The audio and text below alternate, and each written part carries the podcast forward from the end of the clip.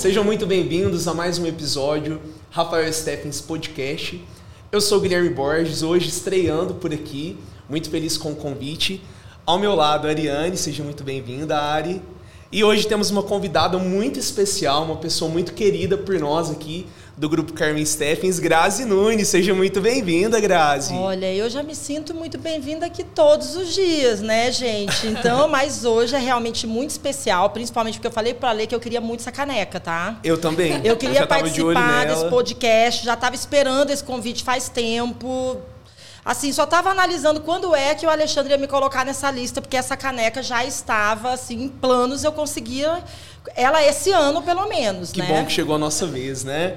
Bom, pessoal, a Grazi, ela é a nossa gerente nacional de varejo, é uma pessoa que inspira a muitos aqui dentro, não só aqui dentro, né, Grazi, mas fora também, nas lojas. E ela tem muito hoje a contribuir conosco através desse podcast, onde a gente vai abordar vários assuntos sobre o marketing e principalmente, né, Grazi, sobre o varejo.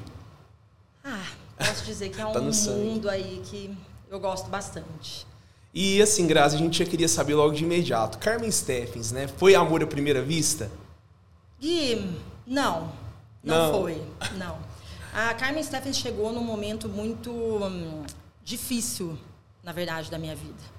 E ela foi realmente, assim, um, uma, um agente de transformador, no caso. Antes da Carmen, que é, não vou começar nenhuma história lá em 1981, tá, gente? Só para deixar claro. Mas, no caso, uh, antes da Carmen, a minha trajetória, ela, ela realmente é, foi né, é feita de muitos desafios e eu era muito nova. Uh, eu assim gostava muito de esporte, entrei nesse mundo do atletismo, apesar de que eu fiz de tudo, né, natação, vôlei, basquete, Olha né, só. área, é, pois é, né, tive aí uma, uma um, um momento muito legal, na verdade, até assim no basquete, me ensinou bastante. Adorei esse esporte. Só que eu não consegui continuar porque era um pouco agressiva. Eu e imagino. aí, né, eu estava fazendo handball ao mesmo tempo. No handball a gente podia dar umas pancadinhas e no uhum. basquete a gente tinha que, né, não podia. Então aí o meu técnico achou que era melhor eu ficar no handball mesmo. Olha só. Aí fiquei por lá. Essa época escolar assim, porque a minha família nunca teve uma condição financeira, né, uhum. é, assim, é, nem sei exatamente que nome que eu dou para isso hoje. A gente não era é, assim miserável, não era, não, né, não era uma família que realmente não tinha o que comer, não é Sim. isso. Mas a minha família é uma família muito guerreira. Né? Eu nasci no Rio Grande do Sul, em Juí, e a minha família passou. Eu, eu só me lembro da minha infância eles passando por vários altos e baixos. Vários. Uhum. Né? Então, esse foi o cenário, basicamente, ali que eu cresci, fora também a disciplina, né? Porque lá em casa, assim, não tinha essa. Uhum. É, ah, não é como é hoje, né? Que os pais querem que os filhos sejam felizes desde quando eles nascem. Né? É. Na minha família, não. A gente nasceu para trabalhar e obedecer. Certo. Então, assim, acordar às 5 horas da manhã, desde que eu me conheço por gente, é algo que eu tive que fazer, não comecei agora. Né? As pessoas às vezes mandam no Instagram, nossa, Grazi, mas meu Deus, por que, você acorda 5 horas da manhã e depois você trabalha tanto? Eu falei, querida, eu nunca tive outra chance. Uhum. Né? Eu sempre acordei muito cedo, porque na minha família foi assim. E até porque que eu estou falando tudo isso? Porque logo ali, uh, quando eu terminei né, essa parte do ensino médio, aconteceu um milagre de fato na minha vida, porque apareceu um convite para eu ir treinar fora né, da minha cidade, lá no estado de São Paulo, da Satuba para fazer parte de uma equipe de atletismo, onde eu basicamente tinha certeza que minha mãe nunca ia aceitar, porque imagina, a gente tinha, meu filho, que bater continência quase. Nossa. E aí, no caso, como que, nossa, chega lá um cara que era meu técnico de atletismo e fala, olha, uh, sua filha vai ter que morar a 1.500 né, quilômetros daqui.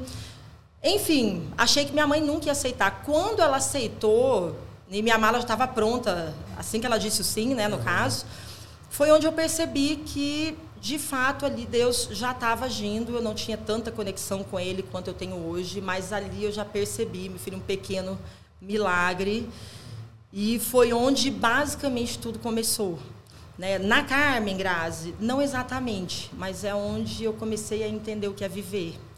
Porque enquanto você está dentro de casa, existem alguns privilégios que as pessoas não percebem.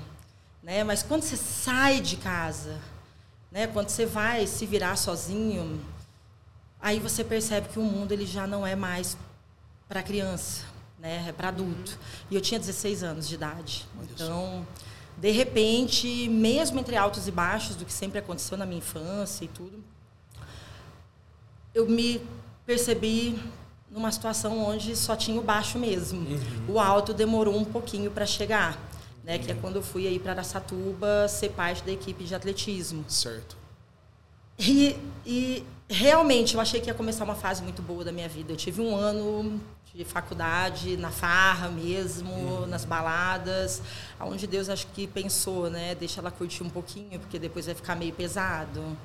E foi exatamente ali que tudo começou, porque na hora que esse ano acabou, que foi em 1998, é, é onde tudo começou a apertar. E no final, no começo de 99, foi basicamente ali onde eu engravidei, meio que sem saber até. Uhum. É, e aí que, aí que eu fui para Prudente, com o pai da Emily. E esse sonho que era o atleta, né, o atleta que eu queria ser, as Olimpíadas, eu tinha muitos sonhos. Ele ele comecei a perceber que existe o sonho de menina e existe o sonho de adulto, né? Sim. Uma menina sonha com algumas coisas, uma criança sonha com outras, mas o adulto ele precisa encarar a realidade uhum. e sem, né, sem perder, na verdade, essa essa essa noção de que sonhar é preciso também. Sim. Mas de fato é onde a ação entra. E a minha vida começou justamente aí, na hora que eu engravidei. É, sabe aquela mãe que fala para você, é, na hora de você ir embora, né, que ela deixou eu partir, mas na hora que eu fui embora, ela falou uma coisa para mim, Grazi, vai, mas não volta grávida. Nossa. Um ano depois. Você volta hum. grávida. eu não voltei, tá, Guilherme? Você só avisou, notificou ela. Mas eu engravidei. Engravidou. Isso em Presidente Prudente. Presidente Prudente. E até então você não sabia nada sobre Carmen Stephens, mundo da moda? Nada. Nada, nada, nada. Eu sabia sobre padaria, porque eu trabalhava cedo, né? Meu tio, no caso, fazia a gente trabalhar na padaria. Bom, todos eles. Meu primo, que hoje é médico, que é filho dele. Todos nós passamos, minha irmã passou por lá, enfim, todos nós passamos pela padaria. A gente trabalhava bastante lá também.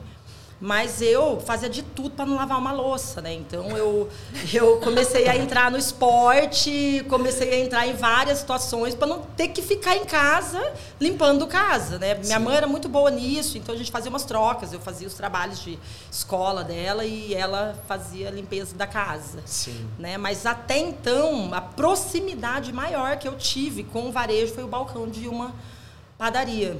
Olha só. É, lembrando, né, gente, acho que eu tinha o quê? Uns 14 anos, 12 anos, nesse processo todo aí. Eu gostaria de saber como que era a Grazi antes do esporte e depois do esporte, porque na minha vida o esporte foi transformador. É. Olha, Ari, eu concordo plenamente. Eu tive blocos na minha vida, eu separo ela toda em blocos, né? E esse bloco do esporte, ele me salvou né, eu, morava no Rio Grande do Sul até os meus 10 anos. Uhum. Até então eu nunca tinha tido contato com nada de esporte na vida. Quando eu fui para Corumbá, no Mato Grosso do Sul, que você sai do, do, do, do Alasca né, para o Saara, uh, Corumbá faz 45, né? Eu fui, viajei para lá agora no final do ano visitar minha família, fez 46. Não enquanto eu estava lá, graças a Deus, foi uma semana antes. Uhum. Aleluia, Deus sabe das coisas. Mas é, ali em Corumbá, eu, eu quando recebi o convite para entrar no basquete na uhum. escola, né, foi a, o primeiro esporte que eu tive contato mesmo foi o basquete. Por isso que eu gosto bastante até hoje. É, ele trouxe algo para minha vida que é sobre o coletivo, é sobre entender que sem o outro você não consegue absolutamente nada. Então, eu, como sou muito obstinada, né, para quem acredita em signo, hoje eu brinco muito com signo, não sou das pessoas que mais acreditam, mas brinco muito. Né, eu, é, sempre brincaram muito também, ah, Capricorniano é, é, muito focado, é enlouquecido e tal, mas, enfim, eu era já mesmo, desde uhum. pequena, no caso. E quando eu tive a oportunidade de treinar, eu pensava, olha, eu tenho que fazer sexta para ser boa nisso aqui. É isso que meu técnico falava para mim. Eu falava, gente, eu tenho que treinar então para acertar essa bola naquele raio daquele buraco ali, né? Então era isso que eu fazia o tempo inteiro. E, só que eu fui na escola não tinham muitas pessoas que gostavam do esporte. Então, tudo que aparecia, uma vaga, alguma coisa, eu entrava. Até xadrez eu joguei, para vocês terem uma noção. Né? Porque eu não ia deixar a escola sem, uhum. sem um participante, sem somar pontos, porque eu queria que a escola ganhasse o troféu, enfim. Né? A competitividade, eu acredito que já tenha nascido comigo. Sim. E ali, o que eu mais entendi do esporte, o que ele mais trouxe para mim é, é, é o valor do outro. Porque eu percebi que não adiantava eu treinar eu não ia ganhar sozinha.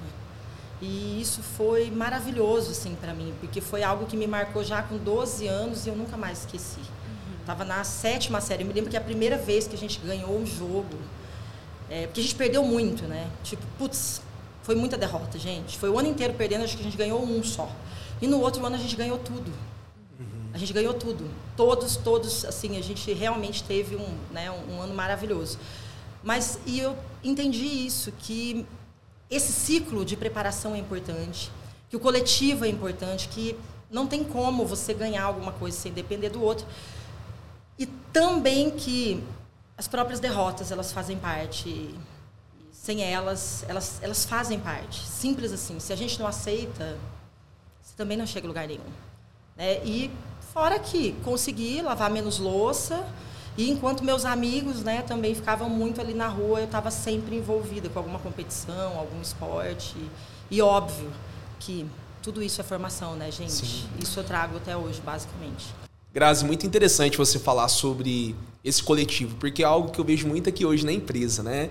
É, quando eu cheguei, a gente, a nossa sala ali era composta por quatro pessoas e hoje a gente vê a nossa sala aí com mais de 20 pessoas. Então é muito bacana você ter aprendido isso no esporte, de valorizar o outro. A gente precisa mesmo do outro, né? É, a gente precisa em todos os sentidos, na verdade, em todas as áreas da nossa vida, né, Gui? Porque assim, eu sempre precisei de gente para conseguir qualquer coisa. Né? E isso foi desde cedo mesmo. Então, o esporte ele deu essa clareza, mas nada como a vida depois na sua totalidade de vida real, no Sim. caso. Porque, por exemplo, logo que eu comecei mesmo né, nessa vida e toda do varejo, uh, foi por pura necessidade, até voltando lá naquela, né, na sua primeira pergunta ali. Quando eu fui para o shopping para tentar um emprego e tudo mais, eu realmente fazia educação física naquela Sim. época. Né? Não me formei, tá? Não, não consegui. eu ia te fui, perguntar é, isso, se você tinha fui, concluído. Não, não concluí. Uhum. Eu fui, eu, eu fiz tudo menos o TCC. Nem sei se chama assim mais hoje, né, minha filha? Porque faz, faz, faz 20 anos já. 20 e poucos anos. Então, eu fiz tudo e não fiz isso. Uhum. Só que chegou uma hora que eu tive que escolher, né? Entre terminar a faculdade e sustentar minha filha, porque eu precisava, eu não tinha escolha, eu tinha que sustentá-la. E aí todo aquele sonho de Olimpíada, de um dia querer ser atleta, quando eu entrei na faculdade já pensei em ser dona de academia, Olha. se resumiu a uma situação de que eu precisava alimentar uma pessoa. Eu não tinha outra pessoa para fazer isso por ela, era só eu e o pai dela mesmo. Uhum. Pai dela, né? Assim, sempre foi um excelente pai, mas nunca teve muita noção, né? Principalmente porque a gente era, eu e ele, a gente era muito novo ainda, né? Sim. Nessa época eu tinha 19, 20 anos. E aí eu, eu para sair para trabalhar, Sim. tinha que de manhã acordar muito cedo e pedir para as pessoas perto da minha casa para poder ficar com ela. Uhum. Às vezes sem conhecer a pessoa, pedir para uma vizinha, pedir para uma tiazinha, às vezes que eu via ali naquela, na rua, porque como que eu ia conseguir trabalhar? Né? Essa foi uma época que eu trabalhei até, trabalhei na Arezo, na Escorza, que eram, eram lojas de calçado também uhum. na época. E logo depois eu comecei a voltar a trabalhar em academia, quatro horas da manhã. E em todos esses processos, né, eu precisei de pessoas o tempo inteiro. Sim. E na maioria das vezes eu precisei das pessoas sem poder dar nada em troca. Uhum. Né? E isso também foi me ensinando muito. Então são complementos que a vida vai te trazendo ali. Desde lá do esporte, você entender que ali as pessoas estão buscando junto um objetivo junto com você. Mas essas pessoas que ficavam com a Emily, que me ajudavam porque sabiam que eu não tinha outra opção, conforme elas foram conhecendo ali a minha vida também, não ganharam nada Sim. em troca com isso. Só quiseram me ajudar mesmo, né?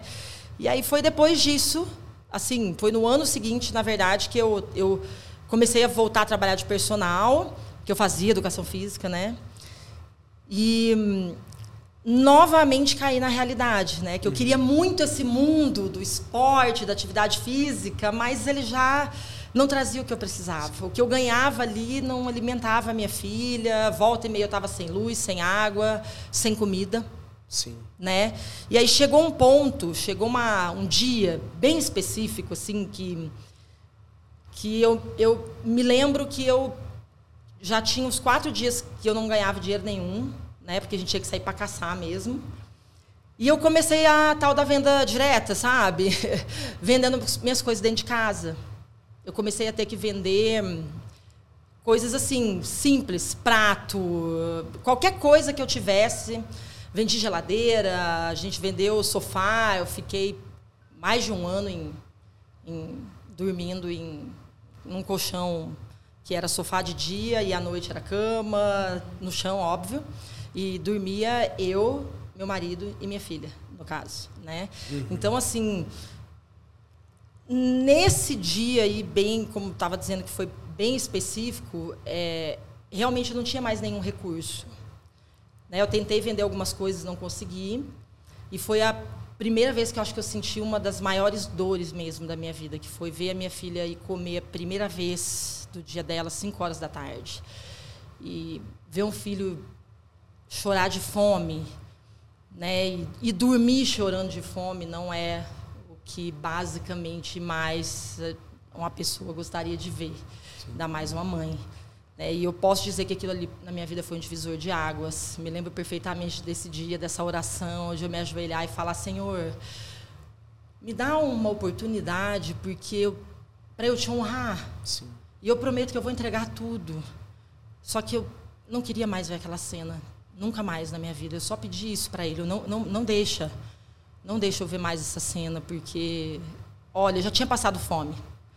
Mas nada se compara a você não ter o que dar de comer para seu filho.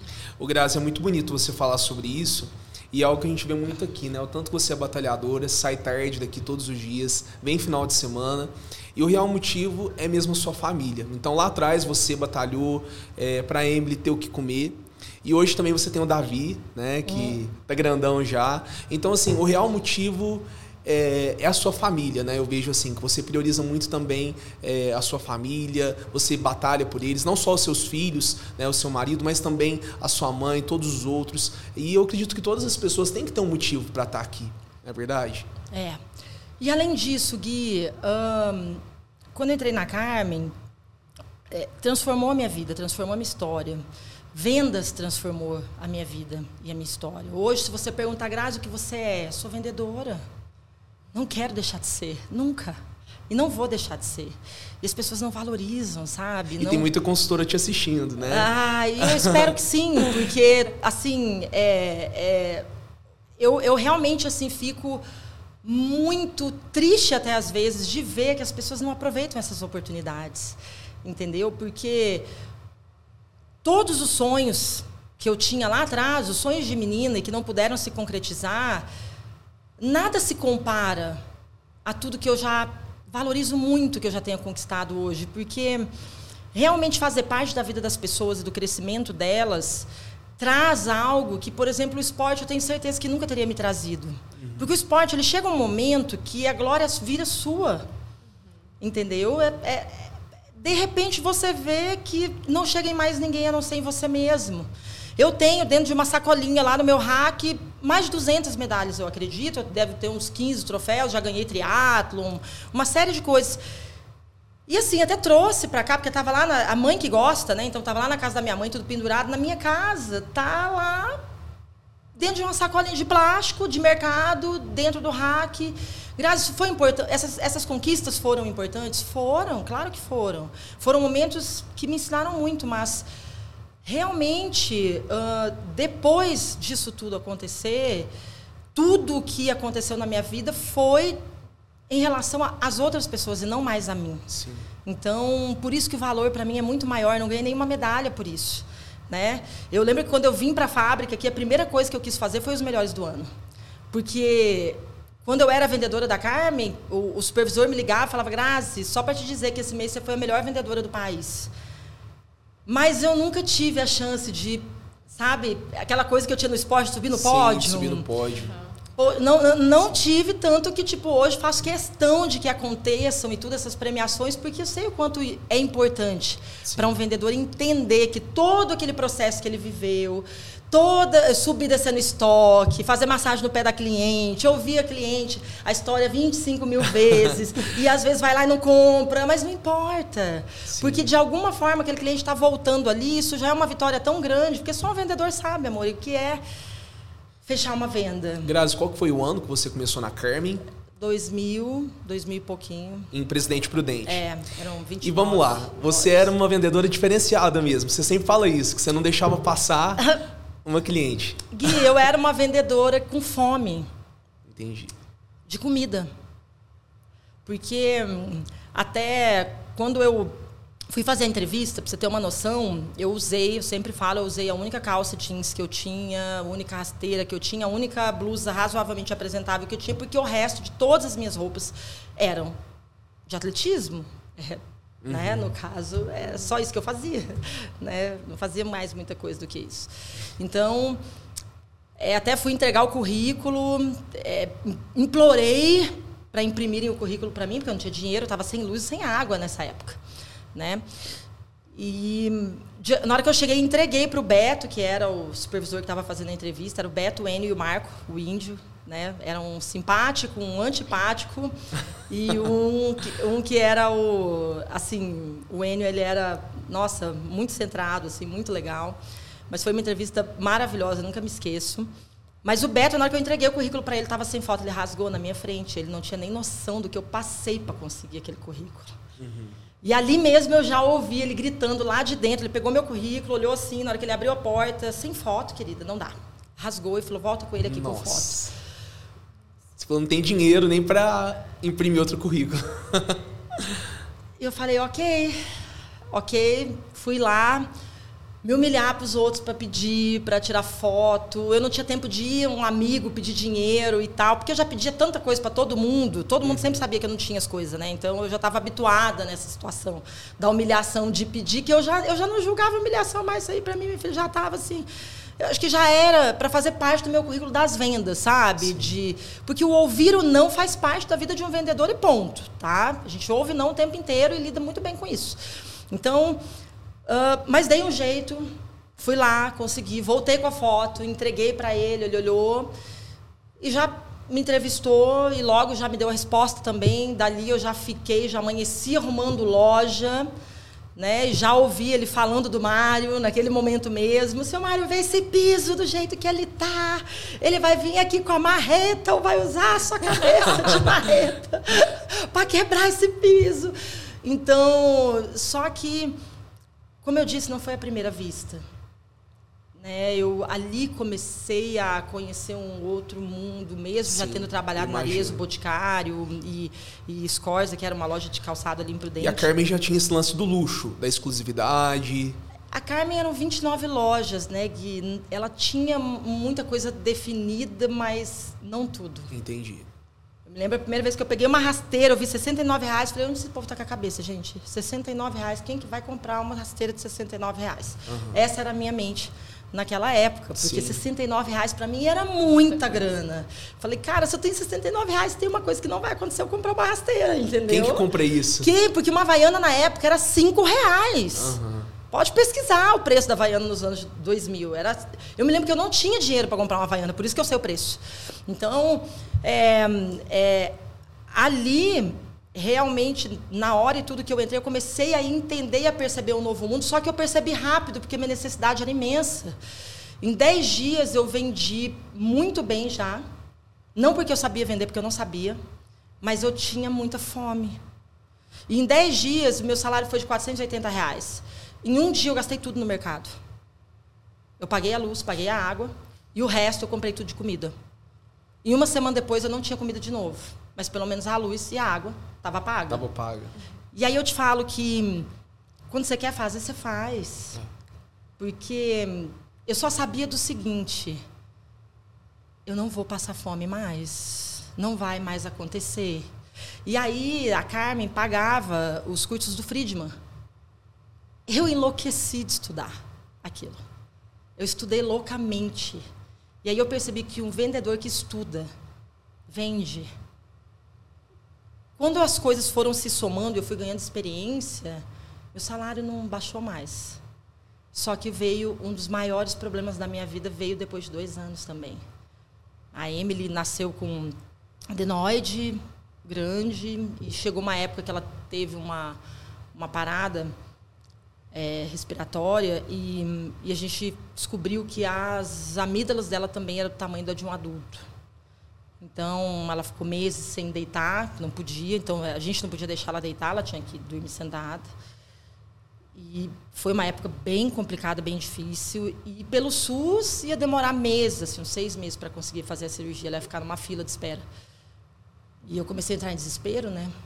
Porque eu tava, meu maior medo era tipo dormir à noite com ela sentada no meu colo e putz, ela amanhecer sem vida. Eu tinha esse pânico assim que eu não conseguia nem dormir. Eu fiquei meses sem conseguir pregar o olho porque eu não podia deixar ela deitar, não tinha possibilidade. Então eu juntei uma grana, fiz uma uma consulta médica com um médico particular e ele falou: "Grazi, sua filha precisa dessa cirurgia. Ela não aguenta mais de um mês. E talvez o SUS não vá reconhecer isso. Uhum.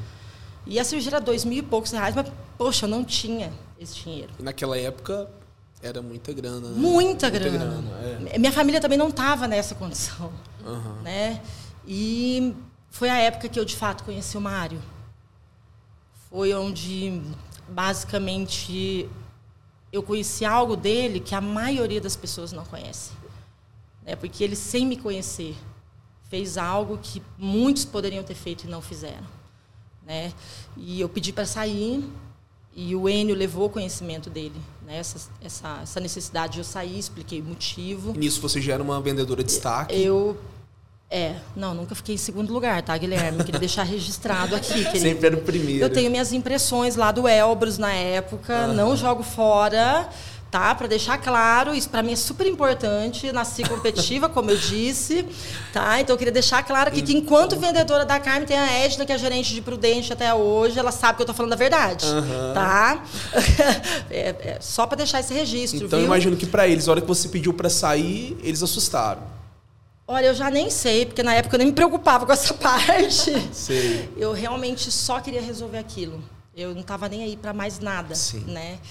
E eu só sei que no dia 26 de dezembro, eu, eu recebi a ligação do Mário lá na loja. Ele só falou, ele falou, Grazi, seu presente de Natal está na sua conta. Depois só me conta como tudo aconteceu. E ali eu assinei um contrato de lealdade com ele. Porque quando eu olho para a Emily hoje, assim, saudável, e me lembro das cenas do que eu passei com ela, é, realmente era um processo simples de resolver. Hoje eu entendo, na época eu achei que era uma coisa assim, né? Hoje eu vejo que é um processo era tão simples, até mais simples de resolver, mas eu não tinha condição não tinha experiência também. Eu tinha 21 anos, eu acho. E mas realmente ali eu posso dizer que eu conheci o Mário. E aí de lá para cá, óbvio, né? Continuei ali nas vendas, depois fui gerenciar Londrina, a loja do Canela, do Nivaldo Canela, nosso franqueado até hoje, franqueado até de Maringá, tive maravilhoso. a oportunidade de conhecer ele, uma ele pessoa é maravilhosa. Incrível. Né? Depois disso eu pedi para o Mário para ser supervisora. E na, na época que eu pedi para ele para ser supervisor, ele também, Grazi, isso não é uma função para quem tem marido e filho. Falei, ah, Ok, me ajoelhei de novo, falei, Deus, eu queria muito, muito trabalhar né, dessa Era forma. algo que você queria, a supervisão. Porque eu já tinha entendido que eu tinha passado por muitos processos na loja de Londrina e que eu podia contribuir. Uhum. Mas depois de dois dias ele mudou de ideia, falou que era para eu ir para Franca, mas que a loja tinha que vender um valor, que depois disso a gente conversava. Naquele ano mesmo eu consegui chegar naquele valor e manter. E aí entrei na supervisão regional, depois a nacional e fui possivelmente a, aí a primeira gerente de varejo da marca, isso já em 2006, 2007, eu acho. E você já estava aqui em Franca? Já estava aqui, a já. convite do Mário para é, você estar tá aqui. É, Sim. é. Eu não me lembro muito das datas, não, tá, Guilherme? Uh -huh. Mas foi, foi, datas. foi um processo. E é muita história para um podcast só. Não, não dá. Não dá. É muita coisa. É, não, realmente não dá. Ô Grazi, e assim, a gente sabe que a gente está celebrando aí 30 anos, né? a gente está muito feliz, a gente está num ano mesmo de celebração. E eu acredito que assim, né, você tem muita história, com o Mário você tem vários aprendizados, mas o que, que você pode falar sobre esse tempo que você está na empresa, é, esse contato que você tem direto com o Mário, esse carinho que você tem pelo varejo, como que você pode resumir tudo isso numa marca de sucesso como é a Carmen? Assim, para mim, a Carmen cresceu é, e assim foi muito bom porque eu acompanhei o crescimento dela. É, não óbvio desde 1993, mas de 2000 para cá. E o Mário ele tem algo que é o diferencial dele. Né? Ele realmente tem essa preocupação com as pessoas e com o cliente. E varejo é isso. Varejo é isso. A pessoa que cresce de fato, ela consegue perceber o que o outro precisa. Porque a venda, enquanto você está numa, numa vertente muito técnica, você vai tirar pouco do que ela pode te oferecer. A partir do momento que você olha para o Guilherme, olha para a Ariane e pensa nas necessidades dessa pessoa, no que encanta, né? no, que, no que passa aí na sua mente, no que de fato vai te encantar e descobre como fazer isso com um produto ou serviço, você já tem na mão o que você precisa para ter sucesso. E aí hoje existem várias ferramentas que na minha época, por exemplo, não existia. Sim. Poxa, eu para entrar em contato com o cliente na época que eu era vendedora era uma luta. Hoje eu vejo os vendedores com o celular na mão e podendo acessar Sim. tudo que eles querem da vida da cliente. Entra no Instagram. A gente, para descobrir da cliente, a gente tinha que investigar muito dentro da loja enquanto você estava com ela ou fazendo uma ligação. Hoje, isso tudo está muito mais fácil. A tecnologia trouxe tudo isso. E o que eu vejo é que a Carmen, assim, ela cresceu né, de uma forma aonde o Mário ele sempre teve uma direção muito certa em relação a essa preocupação com a cliente. E nesses anos todos, é, por exemplo, ali 2005, 2006, 2007, eu acho que conforme a marca ia andando, o Mari foi aprendendo muito também. A gente foi aprendendo com a CS Lover.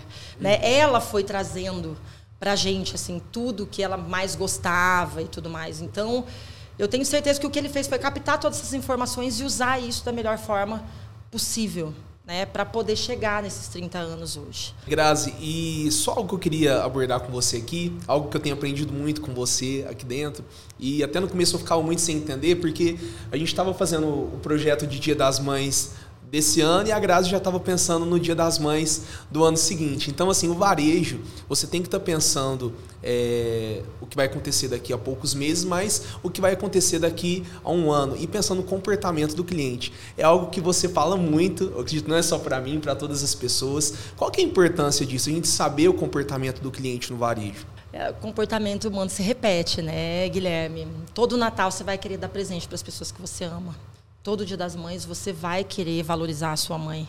Né? No dia dos namorados, o marido não pode errar. O namorado quer impressionar, mas ele ainda tem uma margem, no caso de erro. O marido não tem, querido. Não tem. Um casamento de 10 anos, você chegar com o número errado na sua casa, você casou faz pouco tempo. Sim.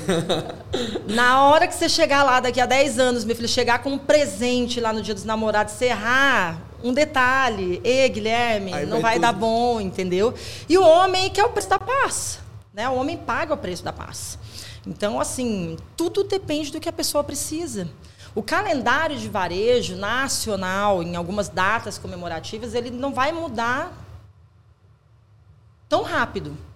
Né? O comportamento humano ele se repete, a única coisa que entram situações no meio do caminho. Hoje, após a pandemia, a gente tem uma situação onde a gente tem várias ferramentas disponíveis para serem usadas. Fica muito mais fácil para descobrir, para aprender, para estudar e para usar isso ajudando o cliente.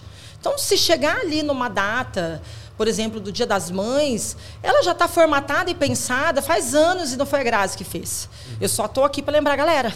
É. Né? Sim. Já ah, o desafio é sempre, que a gente sempre brinca aqui, do multiverso, né? Nós temos até o nosso grupo ali do multiverso. multiverso. É, porque eu pensei no, por exemplo, a gente está agora nesse mês de março. Eu já estou estudando ele para o próximo ano, criando as estratégias Sim. para o próximo ano. Chegando mais próximo dele, vão acontecer coisas no mundo inteiro, aonde vai talvez é, vai é, aparecerão, na verdade, alguns cenários que são diferentes, mas o comportamento no mês de março, basicamente, a gente vai ter atenção para o Dia Internacional da Mulher, porque se trata de moda, para semanas de modas que terminam ali, final de fevereiro, começo de março. Então, são realmente pontos que você só tem que trazer essa atenção para criar estratégias para alcançar essa conexão com as pessoas. E essa conexão ela é tão simples, porque é só a gente entender o que a pessoa está sentindo e mostrar para ela que a gente está aqui para abreviar o caminho. Sim. É fácil? Depende do ponto de vista. É. Né? Aí já não sei. Cada um, eu não acho difícil, mas às vezes tem gente que acha. É, qual que é o conselho que você dá para as pessoas que desejam seguir a carreira assim do varejo, do marketing? E também é, você que está há tantos anos aqui na empresa, assim como outras pessoas, é uma pessoa super profissional, de respeito, que entendeu já a mecânica de tudo. Qual é o conselho que você dá? Venda, varejo, na verdade, eu acredito que a gente aprende logo que a gente nasce, sabe? É, a gente tem que começar a nossa vida ali demonstrando a, a, algumas vantagens, alguns benefícios. Até quando a gente quer alguma coisa, principalmente ali dos nossos pais, a gente aprende ali. Né? Então, assim, seja qual for a profissão, você vai ter que ter esse olhar. Né? E aí hoje a gente está num mundo onde tudo está mais claro. Por exemplo, o que, que a tecnologia e toda essa parte das redes sociais trouxeram para a gente? A gente começou a ver o que acontece no mundo. Antigamente a gente não tinha essa abertura, essa visão. E hoje a gente sabe o que está acontecendo lá na Indonésia, lá na Arábia, seja onde for. E a gente começou a perceber tanto diferenças quanto semelhanças, né? E administrar isso hoje é algo que traz muita inteligência, sabedoria, mas visão de mercado. Então, eu realmente acredito que assim, uma pessoa que queira crescer, seja qual for a área, mas principalmente ali se a gente caminhar né, para o varejo, para o marketing, porque hoje, para mim, varejo e marketing não tem como viver separado mais. Uhum. Né? O marketing hoje ele acontece para que essa conexão aconteça e tem que ser muito rápido. Né? Então, hoje, vendas e marketing, se viver separado, não, é. não ganha o jogo. Simples assim. Então, assim, uh, é, eu realmente investiria muito, muito nessa área, principalmente, em entender como. Uh, se comunicar com alguém diante daquilo que ela busca, porque não tem jeito da gente viver sem personalizar mesmo. Né? Tá aí iFood, Netflix, algoritmos da vida para uhum. demonstrar isso. Só que muitas pessoas querem aprender isso de forma digital. E eu não acredito que a gente possa entender de gente sem estar com elas. É, o que eu vejo hoje é que existe muita gente querendo aprender sobre ferramentas. Eu entendo sobre Instagram, eu entendo sobre site, sobre tanta coisa. Mas, assim, não adianta nada você entender sobre a, a ferramenta. Eu não, eu, não adianta, por exemplo, eu, Grazi, não vou fazer uma dancinha no TikTok, sendo que não tem nada a ver comigo. Não, vamos fazer uma dancinha porque vai ter engajamento. Pô, você não entende nada de pessoas, porque a pessoa ela só vai, ela só vai acreditar em você a partir do momento, a partir do momento que você tem autoridade em algo que você demonstra que tem conteúdo. Uhum. Então, uh, tentando resumir, não sei se eu respondi, Ari, mas assim, para mim fica muito claro, muito, muito, muito claro que uh, é maravilhoso que a gente aprenda a mexer com tudo que essa parte digital nos oferece hoje. Uhum. Mas aprender, buscar esse conhecimento ali um pouco na prática, vivendo experiências, é o que realmente vai trazer essa segurança para que você possa ter um resultado mais rápido também, porque hoje tudo tem que ser rápido, né? Você tem Sim. que errar rápido, refazer rápido, acertar rápido. Não tem, a gente não pode demorar em mais nada, no caso, né? Grazi, para quem está nos assistindo, qual que é a sua função exata hoje? Né? O que, que você faz? E se você sente falta desse contato intenso aí com as vendas, mesmo que eu sei que não se perdeu isso, mas eu sei que é diferente estar tá em loja. Mas o que, que você faz hoje aqui, só para quem está lá nos assistindo entender um pouco mais? Olha, Gui, essa lista ela é grande. meio grande, Bem né, grande, no caso. É. Mas, olha, Eu eu sempre assim me coloco na categoria de vendedor mesmo. Uhum. Ah, eu tô aqui para vender todos os dias. Não importa o que, às vezes é uma ideia para vocês ali, uhum. né? A partir do momento que eu estudei, pesquisei, a minha função é essa. É, se você quer um nome, né? É, eu posso te dizer que eu sou estrategista de varejo que é realmente pegar todas as informações, buscar, trazer isso para produto, que é o pessoal da criação, que é o pessoal do Sim. estilo, trazer isso para o marketing, né? trazer isso para um universo que realmente tenha que transformar, né? transformar tudo que a gente tem de valor ali em algo que traga resultado. Porque esse resultado vai impactar lá naquela Grazi, que quando começou na Carmen, realmente não tinha o que comer. Entendeu? Todo esse resultado que a gente faz aqui não é para vender sapato, né? É para a gente resgatar pessoas através de grandes oportunidades que essa empresa pode trazer. Então, assim, hoje o que eu mais busco fazer é isso. Entendeu? Tudo que eu faço, qualquer movimentação que eu faço aqui, é para isso, porque um dia foi isso que o Mário fez comigo. O sonho dele, que nasceu há 30 anos atrás, alimentou o sonho de muitas pessoas. Quando eu achei que eu não tinha mais com o que sonhar, apareceu a Carmen Stephens na minha vida, porque trabalhei em outras marcas, mas nenhuma delas me permitiu sonhar de novo. Foi só a Carmen mesmo. Então, eu, a única coisa que eu quero é retribuir dessa forma, Sim. sabe? Fazer com que tudo que acontece aqui dentro possa, de fato, uh, em todas as 12 mil famílias que é, realmente estão ligadas Sim. conosco, através do mesmo objetivo, nosso resultado aqui, as vendas, tudo que a gente faz aqui, vai com certeza alimentar muitas pessoas e muitos sonhos lá fora. Então, é isso que eu faço. Grazi, eu quero te agradecer né, por você estar aqui em nome de toda a equipe, né, Área? A gente que convive com você todos os dias. É um privilégio conviver com você, aprender tanto com você. Estou há dois anos, nem falei disso esses dias, né? Quase nada. Quase nada, né? Falta contar dois, dias e é, dois anos e três dias. Então, é. e é muito bom a gente estar aqui junto, aprendendo com você. Acredito que as pessoas que estão nos assistindo também têm um carinho muito grande por você, pela sua história. Você está sempre ali movimentando as gerentes, as consultoras ali nos stories que você posta. Então, muito obrigado porque sua história é inspiradora, né, Ari? Exatamente, parabéns pela sua trajetória. Mesmo que a gente conviva com você, a gente não tem noção né, e dimensão de tudo isso que você vem passando, construindo. É, e essa empresa é uma empresa para gerações, para famílias, é, que permite realizar sonhos. Então, assim, eu fico muito feliz e muito grata em poder estar com você por perto e a gente não ter esse tempo de conversar, né, de saber como tudo aconteceu, eu me sinto honrada em participar hoje desse podcast, conhecer um pouco mais de você e da sua família e de toda a trajetória. Bom, gente, olha, eu não sei se é, se é aquela hora que a gente fala assim, né? Um beijo pro meu pai, pra minha mãe, pra você. Porque isso aí é só quem tem mais de 40, de 30 que fala. Mas olha, para mim também foi uma honra muito grande. Esse é um projeto no qual eu acredito muito, né? Que Sim. o Alê também ali sempre é, foi a pessoa que deu esses passos todos.